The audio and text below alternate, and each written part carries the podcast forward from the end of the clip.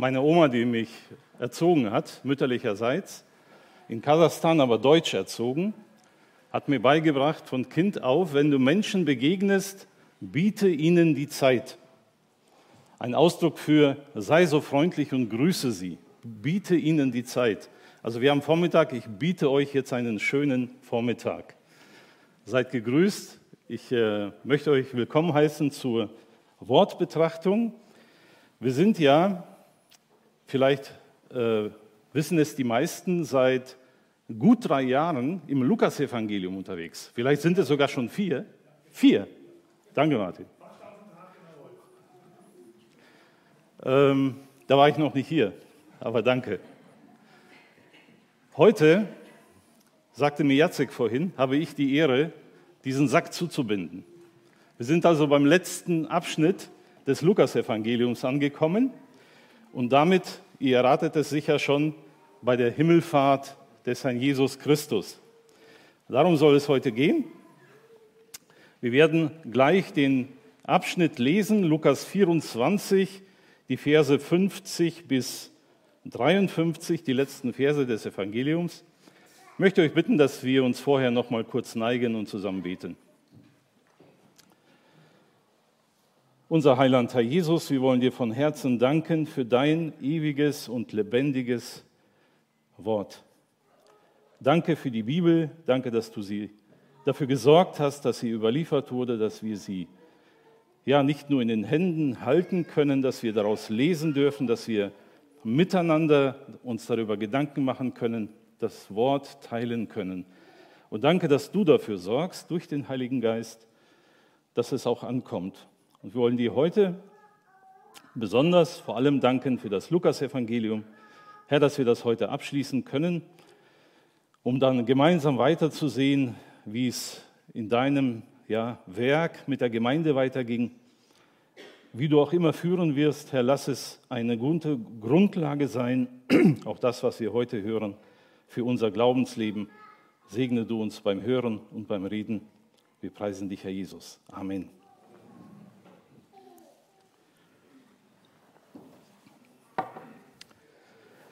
Vorweg eine fiktive Geschichte. Peter war Juniorchef eines weltweit operierendes Unternehmens. Der Vater schickte ihn ins Ausland, um eine schier unlösbare Aufgabe zu erledigen.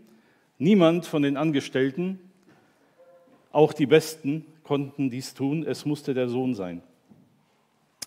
Peter kam im Ausland an und merkte sofort, hier wird er kaum Freunde finden. Überall schlug ihm Hass entgegen. Er setzte alles daran, die Erwartungen seines Vaters zu erfüllen, hatte aber laufend große Stolpersteine auf seinem Weg.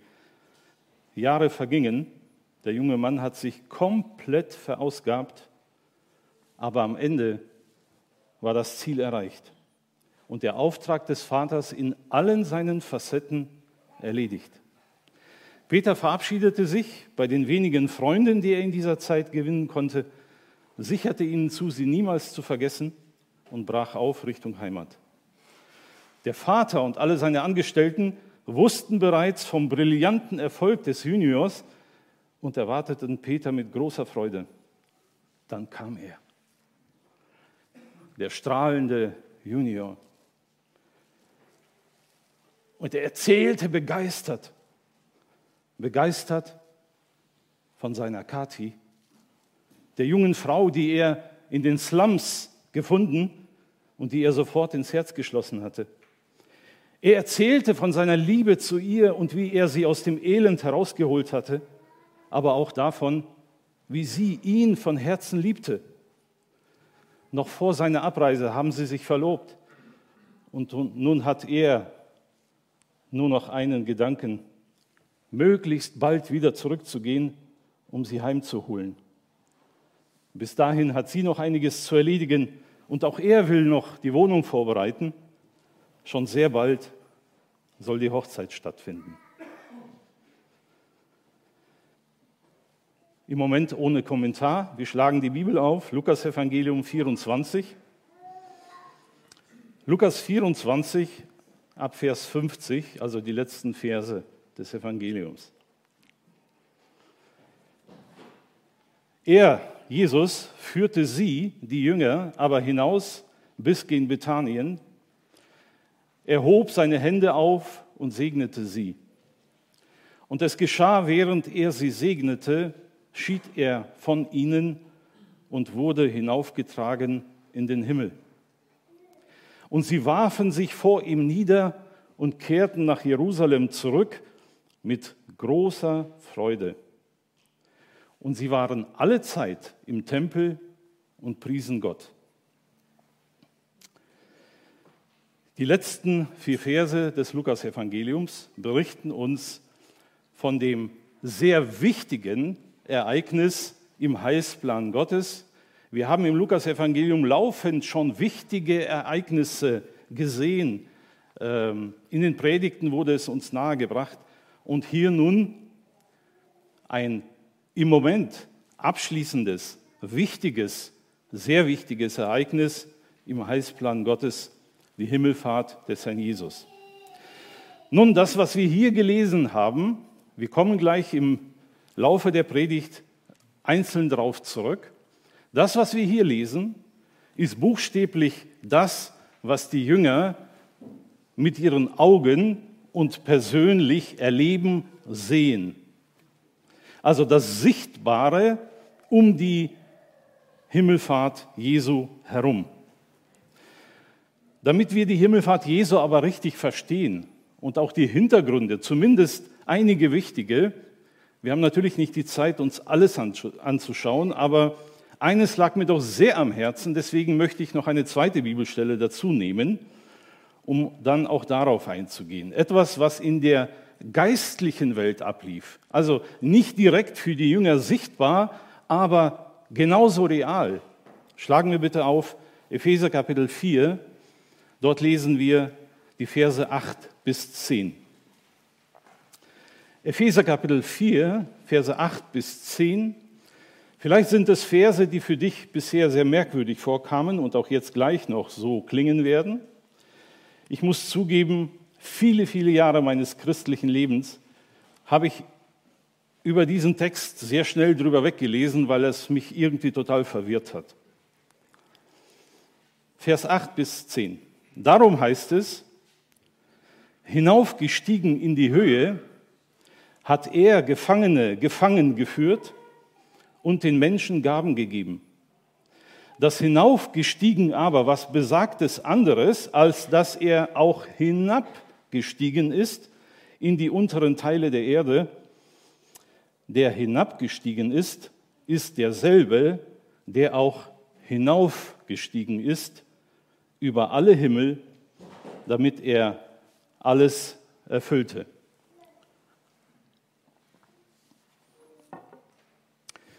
Nun, nachdem wir mit dem Lukas-Evangelium abschließen, erlaubt mir in Kurzform einfach einen kleinen Überflug nochmal zu machen, wichtige Wahrheiten nochmal anzusprechen, um dann nochmal im Kern auf, diese, auf dieses wichtige Ereignis Himmelfahrt zu kommen.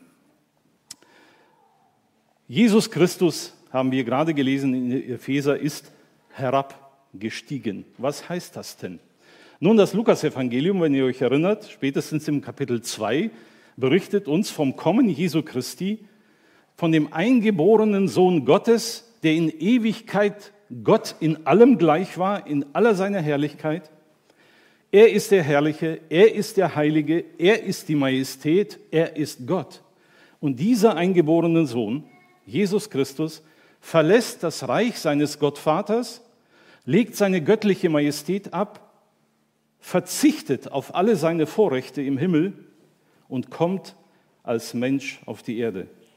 Und Lukas berichtet uns, er wurde nicht nur einfach als Mensch geboren, er wurde sogar Sklave, sagt uns die Schrift. Er wurde Knecht und noch schlimmer, er starb wie ein Verbrecher am Kreuz.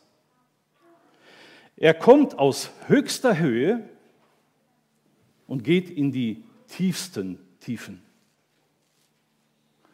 Philippa Kapitel 2 gibt uns da eine Ahnung von, in Kapitel 2, Verse 6 bis 8 lesen wir diese wunderbare Stelle. Er, der Gott in allem gleich war und auf einer Stufe mit ihm stand, mit Gott, nutzte seine Macht nicht zu seinem eigenen Vorteil aus. Im Gegenteil, er verzichtete auf alle seine Vorrechte und stellte sich auf dieselbe Stufe wie ein Diener. Er wurde einer von uns, ein Mensch wie alle anderen Menschen. Aber er erniedrigte sich noch mehr. Im Gehorsam gegenüber Gott nahm er sogar den Tod auf sich. Er starb am Kreuz wie ein Verbrecher. Jesus Christus ist herabgestiegen. Jesus Christus ist herabgestiegen, weil er einen göttlichen Auftrag hatte. Einen Auftrag göttlichen Ausmaßes. Dieser Auftrag war buchstäblich gigantisch. Er war so unermesslich groß und gewaltig, dass kein Mensch, auch kein Engel, ihn jemals hätte ausführen können. Ein Auftrag göttlichen Ausmaßes. Es war auch ein persönlicher Auftrag. Es war etwas sehr Persönliches für Gott. Deshalb machte er es zur Chefsache. Es reichte nicht, einen Erzengel Michael zu senden. Und bitte, ich sage das jetzt nicht herabwürdigend, der Erzengel Michael, eine leuchtende Gestalt in der Engelwelt Gottes, ein, eine wunderbare Persönlichkeit, die Gott immer wieder gesendet hat, wenn es brenzlig wurde. Aber wenn es um den Auftrag, von dem wir jetzt gerade hier reden, kein Erzengel konnte ihn für Gott erledigen. Was war das für ein Auftrag? Nun, in Kurzform zusammengefasst könnte man wie folgt sagen. Menschen, die nach Gottes Bild geschaffen waren und durch ihren verheerenden Ungehorsam in die zerstörerische Gefangenschaft Satans geraten sind, diese Menschen zurückzuführen zum Vaterherzen Gottes. Das war der Auftrag. Und wer bitteschön sollte das schaffen? Das konnte nur Gott selbst, das konnte nur der Sohn Gottes, Jesus Christus. Satan sollte besiegt, Menschen sollten für Gott befreit und mit Christus verbunden werden. Gott sollte in Ewigkeit geehrt werden. Alle Knie, sagt die Bibel, werden sich vor ihm beugen und staunen über das, was er gemacht hat. Nun, nachdem Christus diesen Auftrag erfüllt hat, wie machte er das? Er kam, er verkündigte den Menschen Gottes Botschaft. Er liebte, er tröstete, er heilte, er ermahnte, er rief die Menschen zur Umkehr auf. Am Kreuz von Golgatha rief er, es ist vollbracht. Mit anderen Worten, ich habe Gottes Auftrag an dieser Stelle erfüllt. Dann starb er und wurde begraben und stieg damit in den untersten Ort aller Örter, in das Totenreich. Dann hörten wir vor kurzem, er ist am dritten Tag auferstanden und er erschien 40 Tage lang vielen Gläubigen. Es gibt so viele Zeugen, die ihn erlebt haben. Dann rief er seine Jünger zusammen, er teilte ihnen den Missionsbefehl, so lesen wir in Matthäus Evangelium. Er segnete sie und stieg vor ihren Augen auf gen Himmel. Und damit kommen wir jetzt zu unserem Text. Lukas 24, ab Vers 50. Ich möchte den Text nochmal lesen. Jesus führte seine Jünger noch aus der Stadt hinaus bis in die Nähe von Bethanien. Dort erhob er die Hände, um sie zu segnen, und während er sie segnete, wurde er von ihnen weggenommen und zum Himmel emporgehoben. Die Jünger warfen sich vor ihm nieder, dann kehrten sie mit großer Freude nach Jerusalem zurück. Von da an waren sie ständig im Tempel und priesen Gott. Jesus Christus, nachdem sein Auftrag erfüllt war, nachdem er den Jüngern gerade in den letzten Tagen noch geholfen hat, wichtige Wahrheiten zu verstehen. Bis dahin waren sie wie verblendet. Er öffnete ihnen die Augen, haben wir in den letzten Predigten gehört. Jetzt führt er sie hinaus aus der Stadt. Er will mit ihnen noch einmal allein sein. In dieser Form das letzte Mal. Er segnet sie mit erhobenen Händen, ein Akt der Liebe, der Ermutigung. Der Meister will nur das Beste für seine Nachfolger, für die Jünger und dafür segnet er sie. Und dann wird er sichtbar vor ihren Augen in den Himmel emporgehoben.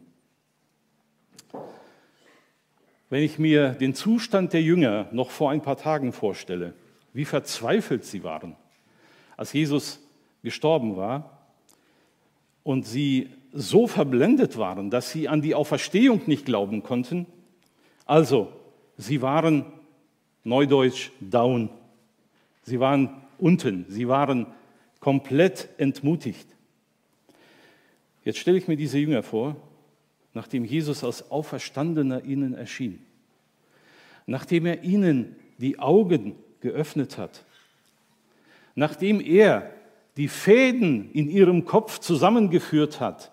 Wisst ihr, jemand, der so tausend Fäden auf dem Tisch liegen hat und nur noch Chaos sieht und weiß nicht, was gehört denn jetzt hier zusammen? Und dann kommt der Meister und führt die Fäden zusammen. Erst einen, dann noch einen, dann einen dritten, einen vierten und plötzlich entsteht ein Bild. So stelle ich mir die Jünger vor, in ihren Herzen, in ihren Köpfen. Jesus führte die Fäden zusammen und sie bekamen ein immer klareres Bild. Und diese Jünger sehen jetzt ihren Meister, den Herrn Jesus, von einer Wolke vor ihren Augen in den Himmel fahren. Eigentlich ein Moment, rein menschlich betrachtet, der müsste sie doch jetzt wieder komplett runterreißen, oder? Gerade erst wieder erkannt, gerade erst wieder mit dem Meister zusammen, nun verlässt er uns wieder. Aber offensichtlich ist in den letzten Tagen so viel Gnade in ihren Herzen, so viel ist passiert durch Gottes Einwirken, dass wir davon überhaupt nichts lesen.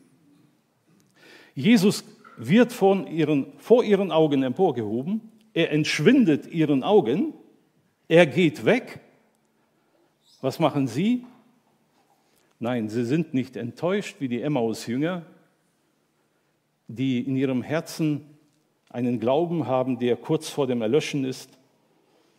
Nein, die Jünger, wir lesen hier, werfen sich vor ihm, vor Jesus nieder, beten ihn an und kehren voller Traurigkeit zurück nach Jerusalem. Nein, voller Freude zurück nach Jerusalem. Offensichtlich ist in ihren Herzen etwas Großartiges passiert. Nicht, wir Deutsche sagen ja gerne, da ist der Groschen gefallen. Endlich, ding, wow, jetzt blicke ich es, jetzt weiß ich es, jetzt habe ich es verstanden. Das muss vorher in den Herzen gewesen sein. Diese große Freude spricht für mich genau davon. Von diesem Tag an waren sie alle Zeit im Tempel und priesen Gott. Nun waren sie sicher, Jesus von Nazareth, unser Meister, ist tatsächlich der von Gott verheißene Messias. Er ist der Sohn Gottes. Jetzt gilt es für uns noch, abzuwarten, bis die verheißene Kraft vom Himmel kommt. Denn genau das hat er gesagt. In anderen Evangelien lesen wir davon, sie sollten in Jerusalem bleiben, bis die Kraft aus der Höhe über sie kommt. Das galt es noch abzuwarten und dann werden wir die rettende Botschaft hinausrufen. Ich weiß nicht, ob Sie das schon ahnten, wie genau das sein wird. Aber wenn ich nach Pfingsten die Jünger erlebe, Petrus und dann auch die anderen, das steckt so richtig an. Das ist so begeisternd. Vorher noch versteckt, kurz vorher noch entmutigt, am Ende und dann anbetend vor dem Herrn, mit großer Freude im Tempel. Dann kommt der Heilige Geist und sie sind zum Bersten gefüllt, um diese Botschaft des Evangeliums laut in die Welt hinauszurufen. Nun, hier und jetzt, in diesem Abschnitt, ist Jesus für sie sichtbar und leibhaftig in den Himmel aufgefahren. Eine ganz wichtige Wahrheit die uns das Wort Gottes hier abschließend im Evangelium sagt. Wichtig auch für die Jünger, auch deshalb wichtig, weil das, was die Jünger im Moment nicht sehen konnten, Folgendes passiert ist. Petrus schreibt später, geführt vom Heiligen Geist, Folgendes.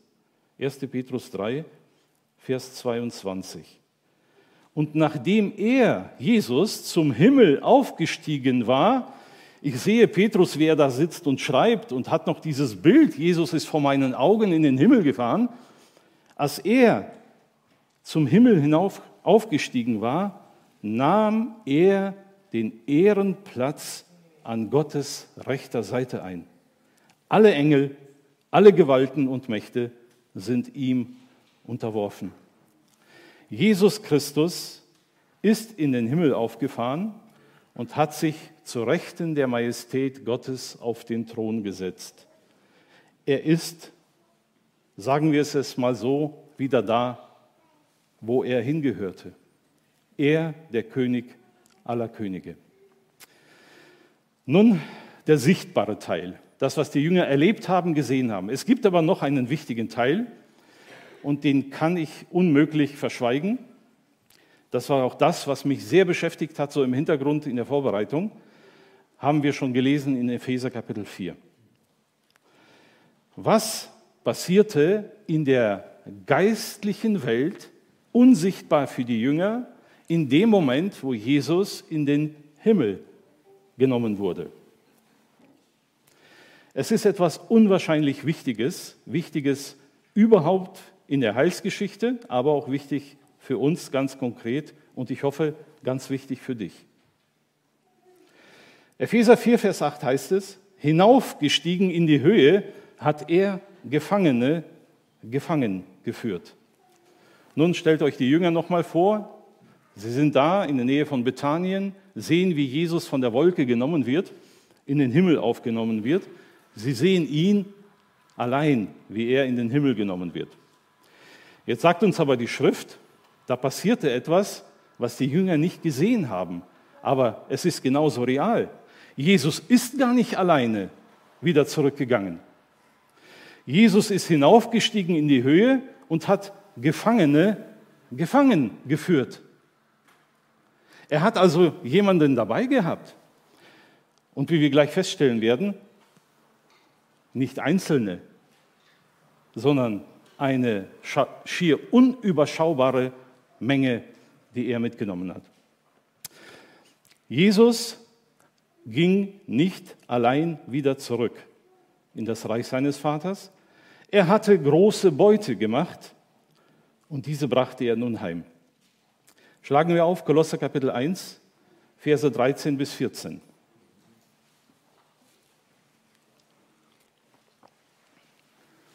Kolosser 1, 13 bis 14.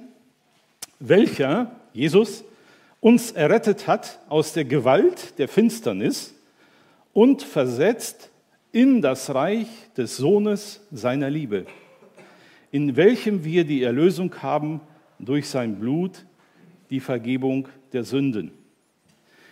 Die Bibel hilft uns, Gott selbst hilft uns durch sein Wort zu verstehen, was ist da passiert, als Jesus Christus, der Erlöser, nachdem er sein Werk vollbrachte, zurückging zum Vater. Er hat uns, sagt Paulus hier im Brief an die Kolosser, mit uns meint er alle Christen aller Zeiten, Menschen, die sich wirklich von Herzen dem Herrn Jesus anempfohlen haben, anvertraut haben, kurz gesagt, alle Kinder Gottes, Jesus hat sie errettet aus der Gewalt und Finsternis und er hat sie versetzt in das Reich des Sohnes. Das hat schon stattgefunden. Jetzt fragst du dich vielleicht, wie geht das? Ich sitze ja hier. Nicht? Ich spüre den Stuhl unter mir, der wird immer wärmer und ich immer müder. Ja? Reißt euch ein bisschen zusammen. Aber das, was hier steht, das sagt Gott in einer vollendeten Form. Das ist bereits geschehen. Was ist geschehen? Jesus hat, nachdem er sein Blut vergossen hat, und am Kreuz ausrief, es ist vollbracht. Er hat in dem Moment durch dieses Werk die Möglichkeit geschaffen, Menschen aus der Gewalt Satans herauszuholen, rauszureißen, sie aus der Finsternis herauszuführen. In Johannes 10 gibt es einen wunderbaren Satz, der mir kam, als ich darüber saß. Johannes 10, da spricht Jesus von den Schafen. Und jetzt hört mal, was im Kapitel 10, Vers 16 steht. Und ich habe andere Schafe, die nicht aus diesem Hof sind, auch diese muss ich bringen.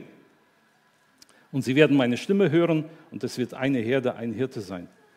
Jesus sagt, es gibt hier auf der Erde meine Schafe, die einen gehören zu diesem Hof, die anderen, die nicht zu diesem Hof gehören. Ja, damit können wir jetzt wenig anfangen. Er meinte auf der einen Seite Menschen, die im Volk Israel zu Hause waren, Gottes auserwähltes irdisches Volk. Und dann meinte er, gibt es noch eine Gruppe, und da bin ich begeistert, weil da bin ich dabei. Ich bin nicht von dem Hof, ich bin von dem anderen. Ich bin aus den Heiden. Gott hat mich und euch, sofern ihr das für euch so sehen könnt, von dem anderen Hof durch Jesus Christus holen lassen, bringen lassen. Er kommt also nach Hause zurück in Gottes Reich und er bringt jemanden mit. Das sagte er bereits in Johannes Kapitel 10. Ich werde sie bringen. Ich werde sie heimbringen. Nun, dass es nicht so einfach für Jesus war, das wissen wir aus der Betrachtung des Lukasevangeliums, wie schrecklich er gelitten hat, um dieses zu erwirken. Aber was ich hier betonen will, ist, Jesus hat auch davon gesprochen, dass diese Schafe sowohl von dem einen Hof als auch von dem anderen Hof einem Starken erst entrissen werden müssen. Sie müssen ihm entrissen werden. Man muss sie ihm entreißen, sonst kommen sie da nicht raus. Nur zwei Verse dazu. Lukas 11, die Verse 21, 22 sagte Jesus einmal, solange ein starker Mann gut bewaffnet sein Gehöft bewacht, ist sein Besitz in Sicherheit. In dem Fall jetzt mal in Klammern gesetzt, in Sicherheit. Wenn ihn jedoch ein Stärkerer angreift und besiegt, nimmt er ihm die Waffen weg, auf die er sich verlassen hat, und verteilt die Beute. Und in Johannes 12, 31, 32, jetzt ergeht ein Gericht über diese Welt. Nun wird der Fürst dieser Welt hinausgeworfen werden und ich, sagt Jesus, von der Erde erhöht am Kreuz, werde alle zu mir ziehen. Damit sagte Jesus vorher schon, ich bin der Stärkere von Gott gesandt und ich werde dem Starken, Satan, die Beute entreißen. Ich werde dafür sorgen, dass er hinausgeworfen wird. Wenn ich am Kreuz sterbe, werde ich alle, die meinen, zu mir ziehen. Was für eine wunderbare, aber auch starke Botschaft. Jesus Christus ist also der, von dem die Propheten schon viele Jahrhunderte vorher sprachen. Und zum Beispiel Jesaja 42 sagt, um Blinden die Augen zu öffnen und Gefangene aus dem Gefängnis zu holen. Eine Prophezeiung auf den Messias. Und dann ist Jesus da, steht in der Synagoge, macht die Jesaja-Rolle auf und liest. Der Geist des Herrn ist auf mir und er bezieht das auf sich, weil er mich gesalbt hat, Arme, Armen gute Botschaft zu verkündigen. Er hat mich gesandt, Gefangenen Freiheit auszurufen. Mit anderen Worten, sie aus dem Gefängnis zu holen. Jesus Christus ist der von Gott angekündigte Messias, der dem Starken die Beute entreißen wird. Machen wir uns bitte nichts vor, liebe Freunde, liebe Geschwister. Wenn die Bibel Satan den Starken nennt, dann ist das keine Floskel. Niemand von uns, auch du nicht, auch du nicht, wenn du über den Livestream zugeschaltet bist, hast eine Chance gegen diesen Starken. Satan der Starke wird jeden Menschen auf seine Art fertig machen und keiner von uns kommt jemals klar. Wir alle müssen unsere Waffen und Hände und Füße strecken, weil er von der Bibel, von Gott selbst mit dem Starken bezeichnet wird, auch ein solcher ist. Wir selbst haben keine Chance. Wer in seinen Fängen ist, der kommt von alleine nie raus. Und leider sind es alle. Es muss ein Stärkerer kommen. Und dieser Stärkere wird ihm die Waffen nehmen, er wird ihn entmachten und dann wird er ihm die Beute wegnehmen. Was für ein Bild, natürlich ein kriegerisches Bild. Ähm, in der Zeit damals, in der Zeit des Neuen Testamentes, mit der Besetzung der Römer in Israel, überall Soldaten, überall Waffen, äh, eine Situation, wo Menschen wahrscheinlich mehr, mehr damit anfangen konnten, wenn so gesprochen wurde.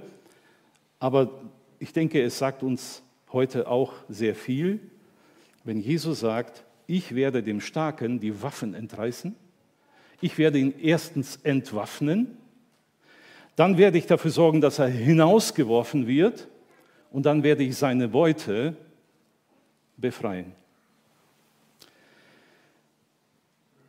Epheser Kapitel 4, Vers 8, wir haben es gelesen. Darum heißt es, hinaufgestiegen in die Höhe hat er Gefangene gefangen geführt und den Menschen Gaben gegeben. Menschen waren von Satan gefangen, gefangen in Sünde, Schuld und Tod. Aber Christus ist der viel stärkere, der Satan entmachtet und die Gefangenen aus dem Gefängnis geholt hat. Ich möchte an der Stelle ein paar ganz wichtige Dinge hier aussagen. Für die, die mitschreiben, vielleicht an der Stelle die Befreiung von Satan und seinen Ketten ist nur möglich in der Bindung an Jesus Christus. Das ist die große Not unserer Zeit, wenn Menschen, die äh, Psychologie studiert haben und vielleicht ein ehrliches Anliegen haben, Menschen zu helfen, die in irgendwelchen Bindungen sind, sie stoßen ständig an Grenzen, sie kommen nicht weiter. Warum nicht? Weil sie bei aller Liebe vielleicht, hoffentlich, dann doch den nicht berücksichtigen, der an dieser Stelle aber zwingend notwendig ist, das ist Jesus Christus, der Stärkere. Er muss ins Boot. Es muss eine Bindung an Jesus Christus erfolgen, sonst ist keine Freiheit möglich. Freiheit vom Tod ist nur in der Bindung an das Leben möglich, anders nicht. Freiheit von der Lüge ist nur in der Bindung an die Wahrheit möglich, anders keine Chance. Freiheit von Angst ist nur in der Bindung an die Liebe möglich. Freiheit von der Hölle ist nur in der Bindung an den Himmel möglich. Entweder, und das ist jetzt die Schlussfolgerung, entweder bist du an das eine Reich gebunden und bist von dem anderen los, oder du bist immer noch an das eine gebunden, dann hast du das andere nicht.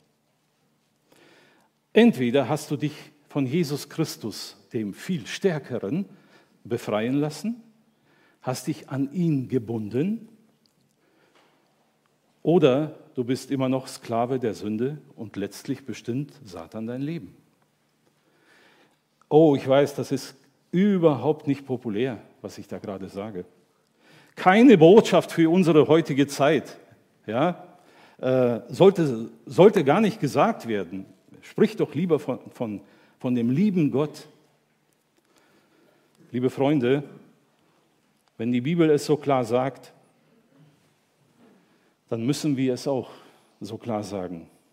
Entweder hast du dich von Jesus befreien lassen und hast dich an ihn gebunden, dann bist du wirklich frei, sagt die Schrift, oder du bist immer noch Sklave der Sünde und Satan bestimmt dein Leben. Matthäus Kapitel 6. Jesus sagt, niemand kann gleichzeitig zwei Herren dienen. Unmöglich. Entweder wird er den einen bevorzugen und den anderen vernachlässigen oder andersherum. Ihr könnt nicht Gott und dem Mammon gleichzeitig dienen. Was Jesus sagen wollte ist, oder was er hier sagt, ist, entweder du bindest dich an Gott, du bindest dich an Jesus Christus, dann bist du den Mammon, die Welt, die Sünde und Satan los, oder aber du bindest dich nicht an Jesus, dann bist du immer noch gebunden in der alten Bindung der Sünde. Es gibt ein wunderbares Bild in der Bibel. Die Bibel vergleicht die Beziehung zwischen Jesus und seinen Nachfolgern sehr schön mit einer Beziehung zwischen Braut und Bräutigam. Dieses Bild begeistert mich regelmäßig. Wer mich kennt, weiß es, spreche ich gerne wirklich drüber, weil das mir so viel sagt. Da ist ein Mann, da ist eine Frau und die Bibel sagt, bevor sie eins werden können, müssen sie sich von alten Bindungen lösen. Ne, da sagt die Bibel, ein Mann verlässt Vater und Mutter und wird seiner Frau anhangen. Er wird sich mit ihr fest verbinden. Und die Bibel meint mit fest verbinden für das Leben, bis der Tod sie scheidet. Damit also ein Mann und eine Frau in der Ehe wirklich eins sein können, müssen sie sich von alten Bindungen freimachen. Wenn sie das nicht machen, ja, und das wäre jetzt so ein kleiner Einschub für eine Traupredigt, wenn sie das nicht machen, dann garantiert, also nicht ich garantiere das, ja. Ich kann höchstens aus Erfahrung reden, aber die Bibel garantiert, du hast tausend Probleme. Du wirst dir selbst Probleme aufhalsen, wenn du das nicht machst. Ablösung und dann ein Verbinden in der Ehe fürs Leben. Diese Liebe, die die beiden veranlasst, sich fürs Leben zu verbinden. Man könnte ja auch sagen, sie sind jetzt aneinander gebunden, oder? Verbinden sagt ja auch gebunden, oder, oder nicht? Also, die beiden binden sich aneinander, sie sind jetzt fürs Leben gebunden kein schönes Wort, oder? Oh, keine Freiheit mehr und baba und deshalb heirate ich lieber nicht. Und sorry, dann haben diese Menschen etwas Wichtiges überhaupt nicht verstanden. Die Bibel spricht von liebenden Menschen, die ihre Herzen aneinander binden, in der allerbesten Form und in der allerbesten Absicht und das fürs Leben. Außenstehende gucken die beiden an manchmal mit einem müden Lächeln. Das ist doch dumm, das ist verrückt, was machen die da bloß? Aber für sie, für diese beiden, die ihre Herzen aneinander gebunden haben, ist es das nicht nur Normalste, sondern das ist das Allerbeste überhaupt. In der Liebe sich aneinander zu binden, fürs Leben, macht frei. Und diesen Gedanken noch viel größer nimmt die Bibel her für die Beziehung zwischen Mensch, Jünger Jesu Christi und Jesus Christus, den Meister. Jesus Christus hat durch seine aufopfernde Liebe Menschenherzen an sich gebunden. Sie waren Gefangene der Sünde und des Teufels. Sie haben seinen Ruf gehört und sich Jesus Christus von Herzen anvertraut Jetzt sind sie auf ewig an ihn gebunden. Ihr merkt schon, wo ich hin will. Wenn Epheser uns, oder Paulus im Brief an die Epheser schreibt und Gott über ihn uns mitteilt, Jesus Christus ist in den Himmel gegangen und hat Gefangene gefangen geführt. Was heißt das denn? Nun, auf der einen Seite heißt es ganz klar, Gefangene Satans die keine Chance hatten, loszukommen. Diese Gefangenen hat Jesus gefangen geführt. Wieso denn gefangen geführt? Nun, weil er sie in seiner Liebe gewonnen hat und sie sich mit ihrem Herzen an ihn gebunden haben und eine Trennung ist überhaupt gar nicht mehr möglich. Und wenn er so in den Himmel geht, dann nimmt er sie im Herzen mit. So einfach ist das. Ihr erinnert euch an die fiktive Geschichte am Anfang von Peter, diesem Juniorchef, der seine Karte im Slum gefunden hat und deren Herzen sich so fest verbunden haben, dass er überhaupt keine Ruhe mehr findet, bis er sie heimholen kann. Und sie voller Sehnsucht wartet, wann kommt er, um mich zu holen. Ja, sie sind noch getrennt, aber sie sind untrennbar miteinander verbunden. Als er wieder heimgekehrt ist, hat er sie im Herzen schon mitgenommen. Es ist ein Fakt. Menschen, die gebunden waren in Satans Ketten, sind von Christus befreit. Er hat aus Gefangenen Satans Gefangene des Himmels gemacht. Diese beiden Worte sind so unterschiedlich, wie sie nicht unterschiedlicher sein könnten. Ein Gefangener Satans mit allem, was dazugehört, verloren, misshandelt, kaputt gemacht. Gefangener Jesu Christi, frei gemacht, neu gemacht, zum Kind Gottes gemacht, mitgenommen in Gottes Herrlichkeit. Ich fasse kurz zusammen. Die Himmelfahrt Jesu war und ist ein Triumph für Gott und sein Reich. Man müsste jetzt noch viel Zeit haben, um noch den Teil zu beschreiben, wo Jesus Christus und wie Jesus Christus Satan besiegt hat, wie er ihn zur Schau gestellt hat, auch davon lesen wir sehr viel in der Bibel, wie er triumphiert hat. Die Himmelfahrt ist ein Triumph. Wir wissen nicht genau, wie das gefeiert wurde im Himmel, aber so ein bisschen zeigt uns das die Schrift. So ein bisschen wird der Vorhang geöffnet und wir erkennen, es war ein Triumphgang des Sohnes Gottes. Er hat den Feind besiegt. Die Himmelfahrt Jesu war der Heimgang eines Siegers.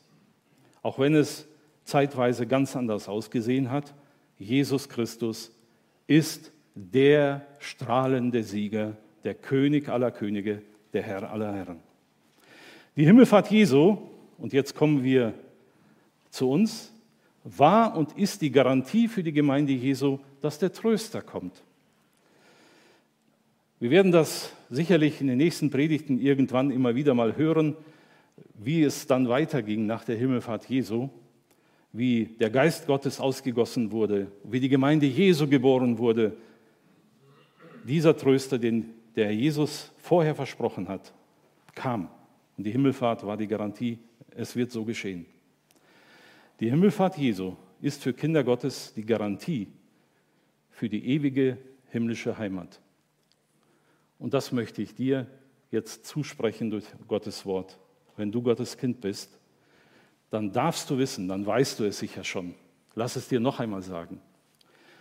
Jesus Christus ist in den Himmel gegangen mit dem eindeutigen, klaren, festen Versprechen, ich gehe hin, die Wohnung zu bereiten und ich komme und ich hole euch heim zu mir.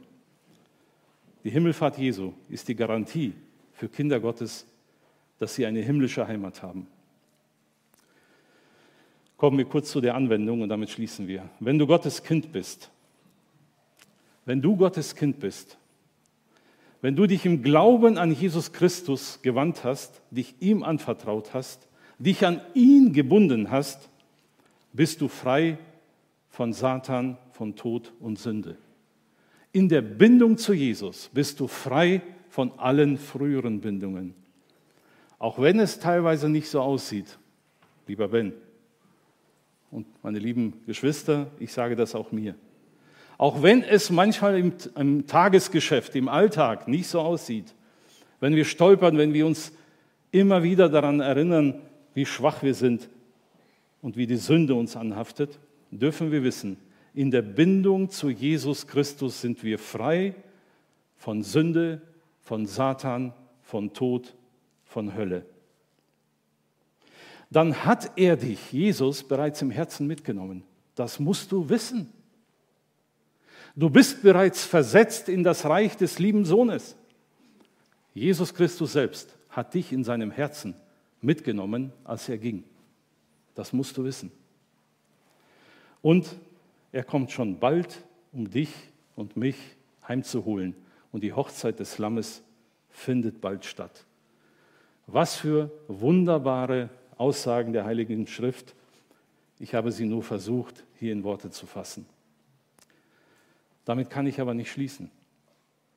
Möglicherweise sitzt hier jemand oder hört über den Livestream zu oder wird zuhören, der sich jetzt hierin nicht gefunden hat.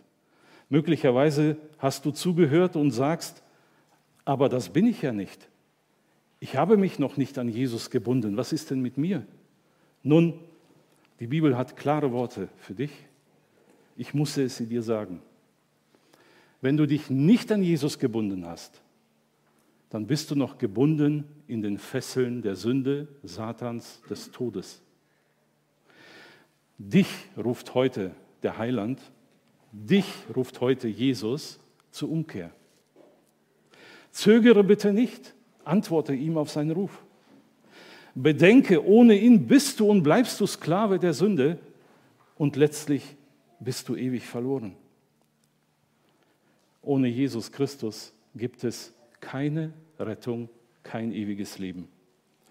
Jesus Christus liebt dich, er starb für dich, er will und er kann dich retten.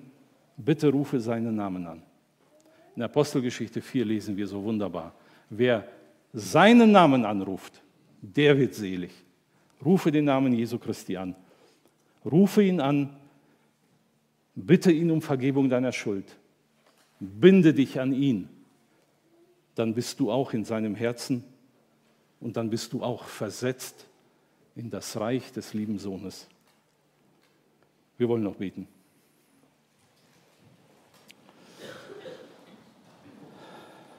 Lieber Herr Jesus, wir wollen dir von Herzen danken für dein heiliges Wort. Danke, dass du auch heute noch Menschen rufst zur Umkehr, dass du auch heute noch der viel stärkere bist, der Satan damals am Kreuz besiegt hat und auch ganz konkret im Leben eines Menschen heute besiegen kannst, indem du diesen Menschen rettest aus seinen Bindungen heraus und du willst dich mit diesem Menschen auf ewig verbinden. Danke für diese Möglichkeit. Danke aber auch für alle die, auch meine Geschwister, die die gemeinsam mit mir das bekennen dürfen, Herr, wir sind bereits gebunden an dich.